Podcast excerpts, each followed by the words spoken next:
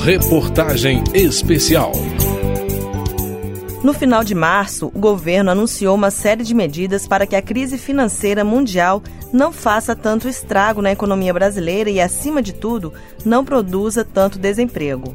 Ao anunciar as medidas, o ministro da Fazenda, Guido Mantega, fez questão de salientar que até agora nenhum banco brasileiro apresentou problemas sérios por causa da crise mundial mas como os bancos pararam de ter recursos para financiar suas atividades, foi criado um fundo garantidor de crédito. Com isto, haverá uma vantagem de se fazer de novo aplicações nesses bancos, sem nenhum risco e com uma remuneração um pouquinho maior. Portanto, com isso estaremos reativando um segmento do mercado que não estava funcionando.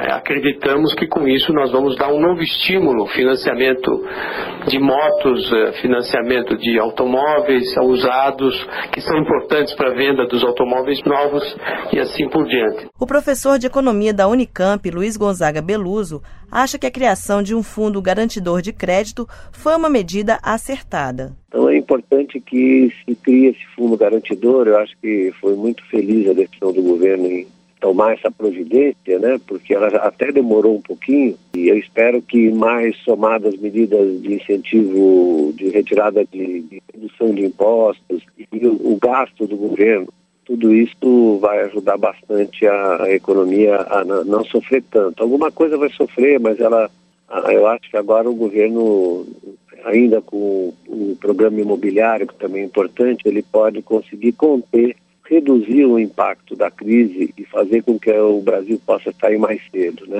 Outras medidas anunciadas foram a redução do IOF para crédito à pessoa física e do imposto de renda retido na fonte. A redução do IPI para compra de automóveis foi prorrogada e foram adotadas medidas para estimular também a venda de motocicletas. O governo também investe suas fichas no mercado imobiliário. Reduziu impostos para a compra de material de construção, criou um programa para construir um milhão de casas populares e também abriu crédito para a compra de imóveis para a classe média. O aumento do desemprego é um assunto que demanda medidas urgentes do governo. Segundo o IBGE, em dezembro, a taxa de emprego industrial recuou 1,8%. Essa foi a maior queda na comparação com o mês anterior desde 2001. Por isso, os trabalhadores que foram demitidos em dezembro do ano passado tiveram seu seguro-desemprego prorrogado por dois meses.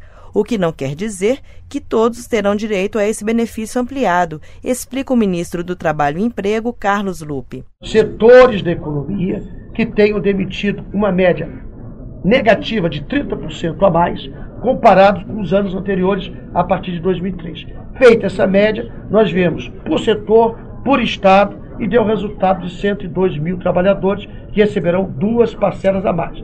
Quem recebe três passará a receber cinco quem recebe 5 passará a receber 7. Lupe explica que se fosse observada uma média continuada de demissões acima de 30%, poderia ser solicitado que quem foi demitido nos primeiros meses de 2009 também recebesse ampliação do benefício.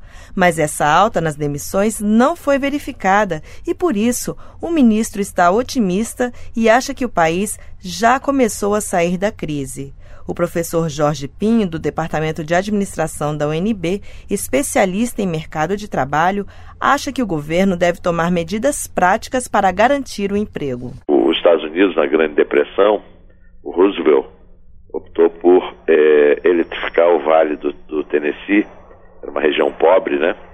E, e fazer isso manualmente, com trabalhadores, não com máquinas, não com equipamentos, né?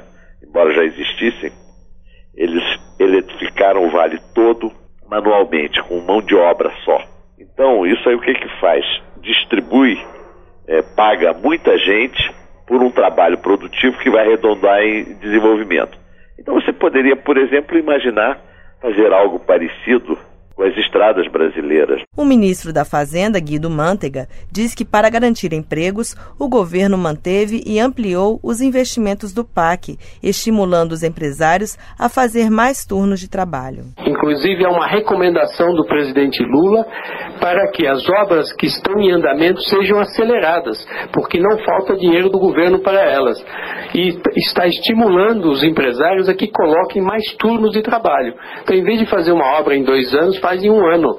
Duplica o turno de trabalho aumenta o nível de emprego. Estamos estimulando isso. A especialista de emprego na Organização Internacional do Trabalho, OIT, Janine Berg, diz que o Bolsa Família é um instrumento muito importante para que o Brasil atravesse a crise. Isso porque o programa dá proteção social aos mais pobres e estimula a economia, porque as pessoas vão consumir mais se tiverem mais dinheiro.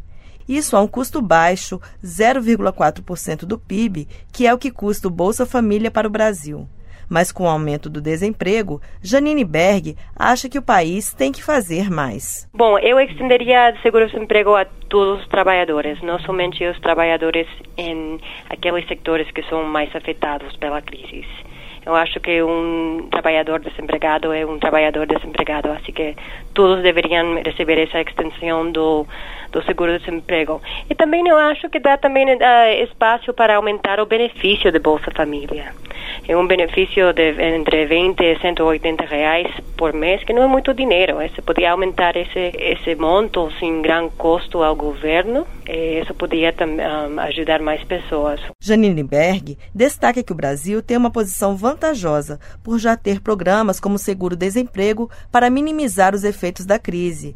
Vários países da América Latina, como o México, por exemplo, não oferecem o um benefício. De Brasília, Adriana Magalhães. Reportagem especial.